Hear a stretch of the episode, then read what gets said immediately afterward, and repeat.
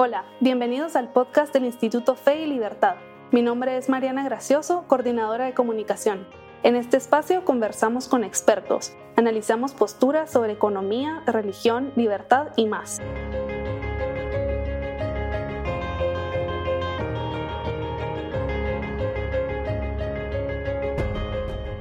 The following is a quote attributed to Frederick Douglass. Those who profess to favor freedom and yet depreciate agitation are men who want crops without plowing up the ground. They want rain without thunder and lightning. Today, we are honored to interview someone who avidly promotes human freedom and knows a lot about the social reformer and abolitionist, Frederick Douglass, and understands what it takes for people to thrive and prosper through their hard work. Rachel Ferguson is the director of the Free Enterprise Center at Concordia University, Chicago, assistant dean of the College of Business, and professor of business ethics. She is an affiliate scholar of the Acton Institute. Her commentary has been featured at the Christian Post, the Acton Power blog, Discourse Magazine, Law and Liberty, EconLib, and Online Library of Liberty. Today, we would like to center on her new, very successful book, Black Liberation Through the Marketplace Hope, Heartbreak, and the Promise of America, which she co authored with Marcus Witcher. So, um, welcome, Rachel. We're very, very happy to have um, the opportunity to talk to you today. Thank you so much. Uh, before we discuss your book, and, and really this is out of curiosity, how does a PhD in philosophy become interested in the functioning of markets? Great question. so my my uh, PhD uh, area of focus was political and economic philosophy. So I wrote my dissertation on property rights. I actually looked at David Hume, the Scottish Enlightenment mm. philosopher, and his critiques of John Locke. So it was it was really in baked in from the beginning um, to be thinking about the overlap with economics, and of course in the Scottish Enlightenment tradition and in the history of philosophy, economics was part of moral philosophy. Mm-hmm. Um, it, it, hadn't broken off uh, and become so mathematized until later. So, for those of us who are in the historical study of philosophy, it actually makes a lot of sense. So. okay. Um, and and how did you and Marcus Witcher come up with the idea for this book? Yeah, well, there's a lot of things that went into it, but I would say number one, I was doing a lot of work. I, live and at the time worked very close to Ferguson, Missouri, and we were involved with a lot of the entrepreneurs there who really suffered from the unrest that occurred. And we were uh, you know trying to support that community as they recovered from all of that. And and i'm also a big criminal justice reformer. And so we had a lot of um, uh, events on campus on criminal justice reform. And slowly but surely i was just becoming more and more involved with questions of race that were arising obviously very hot topic right now in the united states. And um, and i knew that the classical liberal tradition actually has a ton to say about race and discrimination. We have people who've won Nobel Prizes based on their insights into race and discrimination from a classical liberal perspective, but we're not known for that. People don't necessarily think about that when they think of classical liberals. And so I thought to myself, you know, we need to put this all together into one place so that people can have sort of a classical liberal approach to this very hot topic. And so I did approach Marcus Witcher because he is a student of David Beito. So if you're not familiar with David Beito, he's a very important libertarian historian who works on unusual figures like uh, blacks and women, you know, before civil rights. So people like Rose Wilder Lane or Zora Neale Hurston, and he's really interesting. T.R.M. Howard. So he's always finding these wonderful, interesting, you know, unusual people. And uh, Marcus is one of his students. And so I knew that he would really have the right kind of classical liberal perspective on some of these race issues. And so he ended up being really a blessing. We had such a great time working together as a team. Well, that's great. Yeah, I, I really have enjoyed reading your book, and I learned a lot about um, some of these um, figures that you mentioned, and and in a way, it sort of reads like a rediscovery of truths that we put aside or forgot. Um, it, it's sort of a Black history that differs from what we get bombarded with every day, and um, and it seems also like a less partisan history Mm-hmm. Um, is, is this an accurate appreciation of your book? Yeah, one of the things that we realized kind of immediately as we started writing is that not only are we in a period of time in which race is a very hot topic, but we're also in a period of increasing polarization and tribalism. And one of the great things about being a classical liberal is that I was never going to fit in anyway into the majority political sides, so to speak. And so all my life, I've been someone who can be in a room with progressives talking about criminal justice reform or ending the drug war, and then can be in a room with conservatives talking about, you know, that the national debt is too big, right? And so I've, I've always been in between anyway. And I thought, you know, maybe one of the things we could offer people is a non tribal approach to this question. Yes, it's a particular perspective because we're out and, and proud classical liberals, but it is something that is not Republican or Democrat. It's not really left or right. And so that will help people to think through issues one at a time rather than bundling them together the way we do with our partisan politics. Yeah. Um, talking about classical liberals, you you actually write that Frederick Douglass was a loud and proud classical liberal in every way. I'm quoting you here. Um, for for our Guatemalan and Latin American audiences, uh, Frederick Douglass escaped slavery in 1838, and he went on to become a very famous abolitionist. Can can you tell us a little bit more about him? Yeah, I cannot recommend his autobiography enough. If you want to read a beautiful book in the English language, this is just a great one. Or I'm sure there's Spanish uh, uh, translations as well. And uh, Frederick Douglass is just a fascinating person. He escaped slavery um, and wrote a book about his escape. He wrote a second autobiography about uh, more about his life. Um, he ended up actually being one of the most photographed people in the 19th century because he had a really interesting, cool look. You know, he had this great natural hair, and he was just a fascinating person. Um, he came under the sway of these uh, a wing of the abolitionist movement that was heavily free market. Okay, William Lloyd Garrison is the great example here. And these people had a kind of Christian nonviolence approach to everything. They thought, not only should we be nonviolent in the market, right? And we shouldn't be coercing people through the state, but slavery is a form of coercion. And so they were very anti-slavery. That's a, that's a violent form of relating to one another. And so they were very serious abolitionists. And this is actually an incredibly important part of the story of the end of slavery in the United States are these free market abolitionists. So Douglass came under their sway. He ended up being a little like at first being kind of anti the Constitution because he saw it as a compromise with the South, which was William Lloyd Garrison's view. But then over time, he changed his mind. And this was actually another libertarian, Lysander Spooner, who had a big uh, influence on him because what Lysander Spooner said is that we should treat the Constitution like a contract. We should just read it according to the words in it, you know? And if you read it that way, Douglass said, it's actually a great liberty document.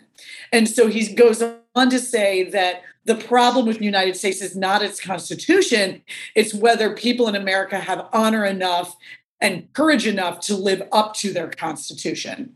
And so he went on to really critique socialism. He critiqued the union movement, which was very racist, of course, at the time, because if you can shut out other workers, you can raise your own wages, right? So he was very resentful towards those movements. He thought it was ridiculous that they would use phrases like wage slavery. He's like, let me tell you about slavery, okay? You're stuck with that job. You're not allowed to leave, you know? And so he was really insulted by that. Um, so he really had really typical classical liberal views um, in, in, every way. And he said, you know, if the if the government would just set us free and leave us alone, that would be the best situation for Black Americans. But unfortunately, they didn't do that. They they put into uh, place all sorts of legal restrictions on Black people, and so he was very very frustrated by the end of his life. But he never gave up on the American project as an ideal. He just thought we weren't actually living out our own values. Um, I think I have to ask you: Did did slavery ever make economic sense? Um, and should should we condemn markets because once upon a time there was a market for slaves?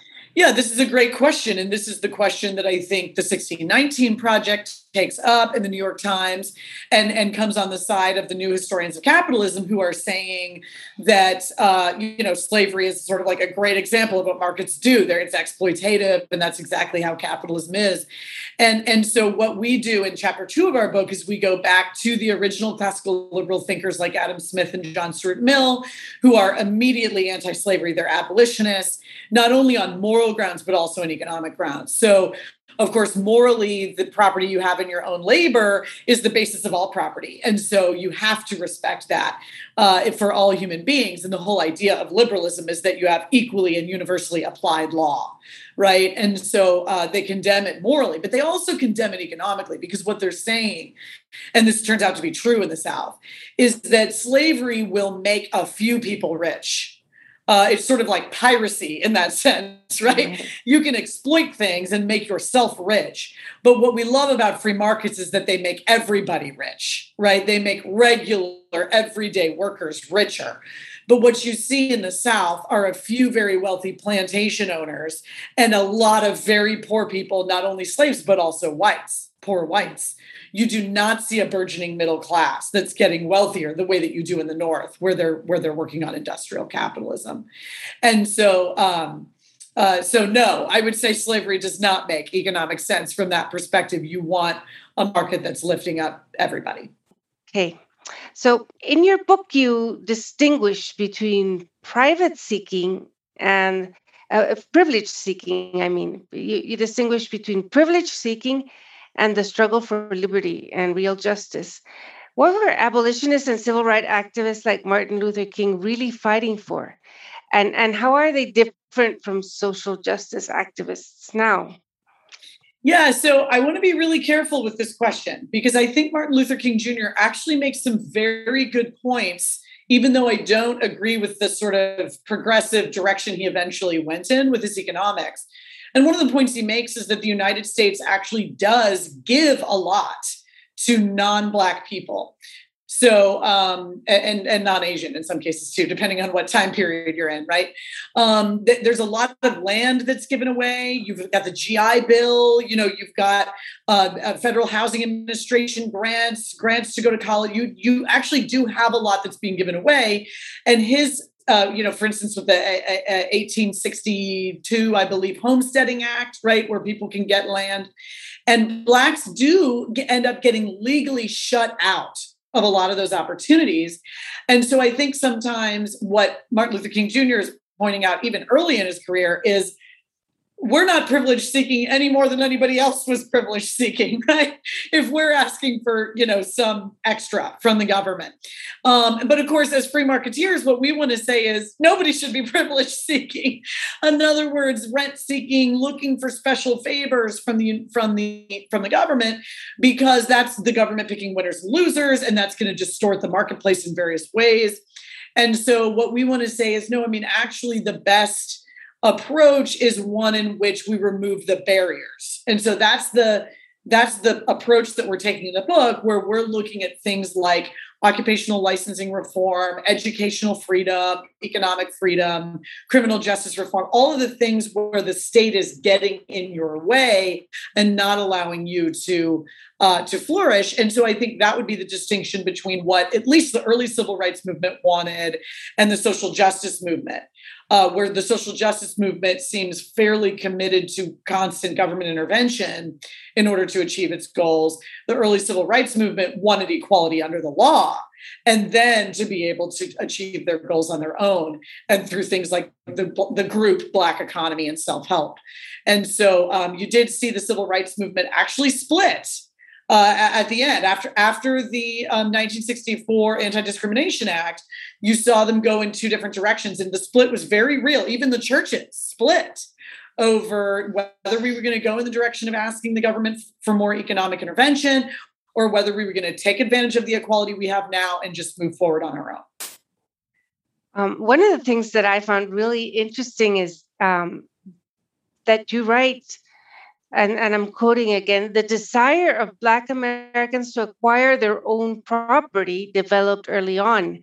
I think this goes to the question of removing barriers. Um, and, and it was very interesting to me that there was a clear understanding of the importance of property in order for human flourishing to occur.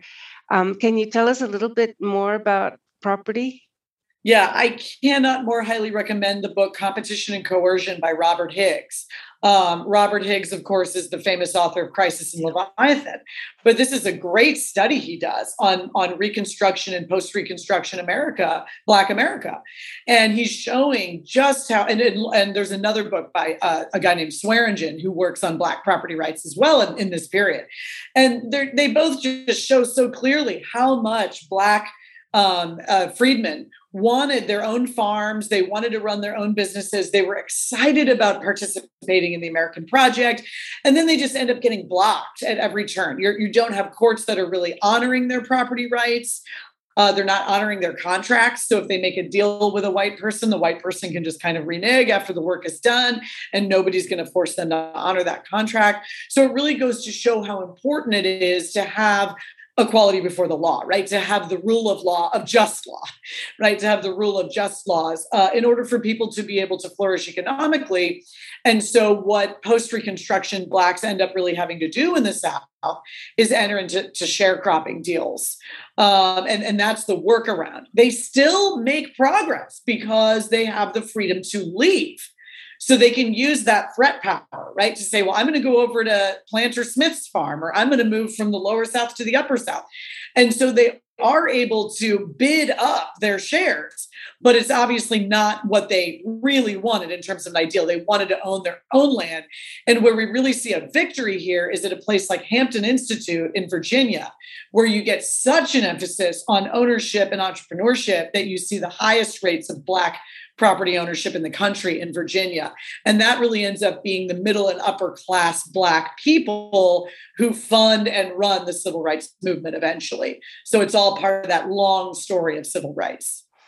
Yeah. Um, again, uh, for the benefit of our Latin American audiences, um, the 13th Amendment abolished slavery in 1865, but soon thereafter came the what what are known as the Jim Crow laws, right, at a local and state level that legalized racial segregation for another 100 years. And um, you na- narrate in, in detail, I guess, several cases of, of violence and, and abuse committed against Black Americans. And, and you suggest that applying transitional justice mm. would help heal the wounds of racial discrimination and segregation um, I think this is a lesson that that it has some validity for our region as well. Can, can you explain how transitional justice is distinct from social justice? Yeah, um, great, mm. great question. I think that social justice is a term that's very hard to nail down. and so what do we mean? What does it consist of? And and so it can be so nebulous and so abstract um, that it can seem to require almost anything. It's, it's very difficult to, to nail it down. Where transitional justice is different, this is a term that we get from the international community where there's deep thinking about society wide injustices like apartheid or apartheid like situations, which is exactly what we had in the United States, a, a sort of apartheid like uh, system. And so you don't just have individual crime from one you know one person against another but you also have a kind of societal approval of these behaviors right? And so it can be a lot more complicated complicated how to go back and address those. What transitional justice wants to do is keep the addressing of those issues hyper local so keep it in the local town where it occurred very concrete so looking at particular instances and then thinking through what we need to do either to well maybe both to rectify the injustice. But even if that's not possible right? It could it could be that we're past the point where we can rectify it. We can properly memorialize it. And so you're seeing a couple of examples of that going on in the united states. So for instance in tulsa oklahoma where we had the famous um, uh, massacre in 1921 uh, of the Greenwood. There was a black area of town, uh, very well off blacks who were doing very well. Uh, their whole town was burned down, and we think that hundreds of them were killed uh, and the rest of them were exiled. In that massacre, we now have the town of Tulsa, Oklahoma, doing an archaeological dig in order to find out what actually occurred and the extent of the killings and so forth. Um, in another another example is in California, you have a beach that a, a, black family named the Bruces bought and set up so that there would be a black beach because blacks were not allowed on the white beaches. Um, the after harassing them a lot, the city finally just took their land uh, through eminent domain. And uh, finally, now it's worth millions of dollars, of course, because it's a California beach. And so finally, the city, which still owned the land, returned it to the Bruce family, which of course is exactly what should happen. That's what's just. It was their property, it was taken unjustly. And so it's now been returned to the Bruce family, and they can realize the gains uh, from the real estate benefits. And, and that sort of thing ought to be done uh, broadly, but very concretely. So not not too abstract, right? But very, very mm-hmm. concrete. Great. Um, um, on another topic, what what role has the Black Church played in contributing to its members' well-being? Huge. I it, it kind of can't be overstated. Um, so we we quote Lincoln and Mamiya's really famous line, which is that the Black Church is the cultural womb of Black America. Um, one of the most important elements of this, of the rise of evangelical Christianity among black people, um, which of course is 250 years old, you know, goes way back, is that um, that idea of the imago Dei being made in the image of God really struck them uh, while they were still enslaved, and so it created a kind of self-esteem and a kind of drive for freedom that you don't always see among enslaved groups. And so there was a dream of, of freedom that was actually mapped onto the story of the Exodus, right? So they're looking at the way that God frees the Hebrews from the Egyptians, and they're really seeing white Americans, or at least the planter class, as the Egyptians in this mm-hmm. case, and that God is going to free them. And so there was a confidence that that was coming and that that was going to happen. So whether or not the Northerners were really trying to to free slaves, which I I think might be an overstatement. I don't know that they cared all that much about that. They wanted to maintain the Union, but nevertheless, as soon as this opportunity arose, so many black uh, slaves rose up and took advantage of what was going on in order to claim their freedom from the Union Army and run to the army and, and take their freedom, so to speak. And so they, in a sense, forced things in that direction. And I think that comes from the church.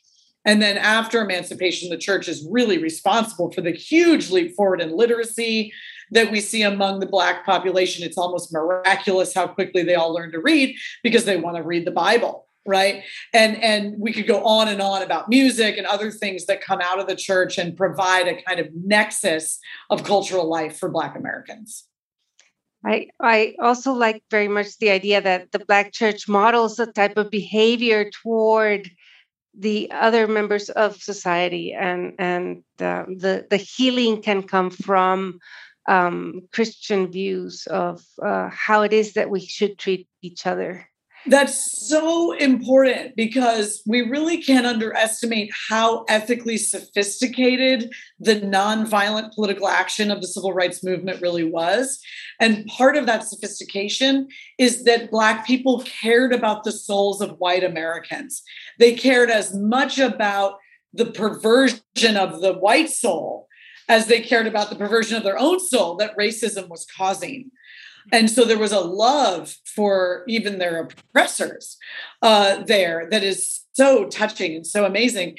And I think part of the reason that the movement was so successful and part of the power of that movement, that's one of the reasons why I'm frankly just angry and insulted when I hear Black Lives Matter uh, people say things like, this isn't your grandma's civil rights movement, you know, like as though their belief in violence is somehow superior to the approach that the civil rights movement took. I it's like I, I can't even believe this. Uh, they have done nothing but undermine uh, the the good goals that we might have for more racial justice in the United States with their violence and their far left revolutionary rhetoric, as opposed to what uh, their grandmothers did under much harder circumstances than the circumstances that they're in. It really makes me angry. Don't get me started. um, I, I want to follow up on that because in your conclusion you write something that I, I really love this this ending that that you have. It's by removing laws that needlessly criminalize and punish people and by removing barriers to their economic participation, America can free already existing Black social institutions from unnecessary constraints, thus empowering Black Americans to pursue full human flourishing. I, I think that that sort of sums up the, the purpose of, of your book and um, how are people reacting to your message?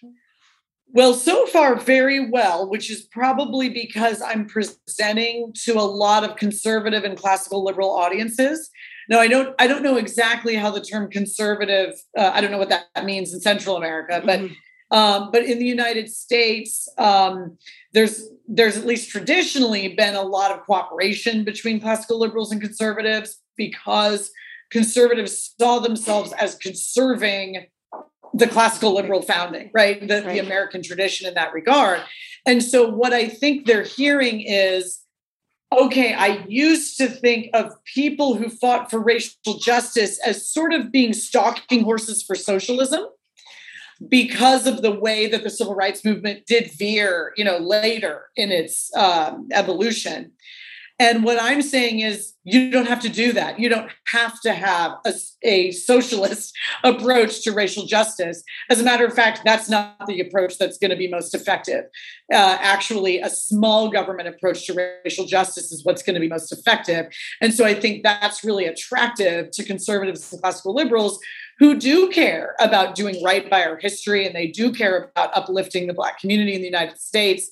Um, but they're frustrated by the fact that it feels like if you want to support those things, you have to be left wing. And they just know that won't work either. And so they feel trapped, I think. And what I'm trying to do with the book is give them that third way uh, to do both racial justice and be pro market and pro small mm. government. Great. And um, do you think there are some important lessons that can be applied elsewhere from from this experience? Yeah, no, I really do hope so. Um, I think once again, I'm not an expert, obviously, on on justice issues in other places necessarily, but I do think that there is a tendency to assume that if we care about the least well off, if we care about the poor, if we care about the downtrodden or people who've been historically oppressed, we've got to be on the left. And I would love to um, break up that assumption, right? And get people to see that we can be small government and pro market and really pro poor and pro uh, oppressed, right, uh, uh, people, and standing up for their rights. And if you look back at the classical liberal tradition, you see this. I mean, Edmund Burke fought for the rights of the Irish and people in India against the government of England. And he's considered the great conservative, right? But he was standing up for the marginalized. He absolutely was. And you can see the same thing with Smith and Mill and others being abolitionists, right? Hmm. Um, people like Rose Wilder Lane writing for the for the biggest black national newspaper and making libertarian pro-black arguments and waking up the white community to problems of lynching and things like that. So i hope we can bring those things together use our moral imagination in our approach. Thank you so much rachel for this interview. Um, and i really want to encourage all of our audience to uh, look up the book black liberation through the marketplace hope Heartbreak and the Promise of America. I guarantee you are going to enjoy it very much. And um, for more important information regarding Instituto Fe y Libertad, its work, activities, and what we discussed in this episode, you can visit feylibertad.org, our sites on Facebook, Twitter, LinkedIn, Instagram, and our YouTube channel. And thank you very much for joining us. Until Thanks. This was great. Great to see yeah, you. Thank you. Thank you very much.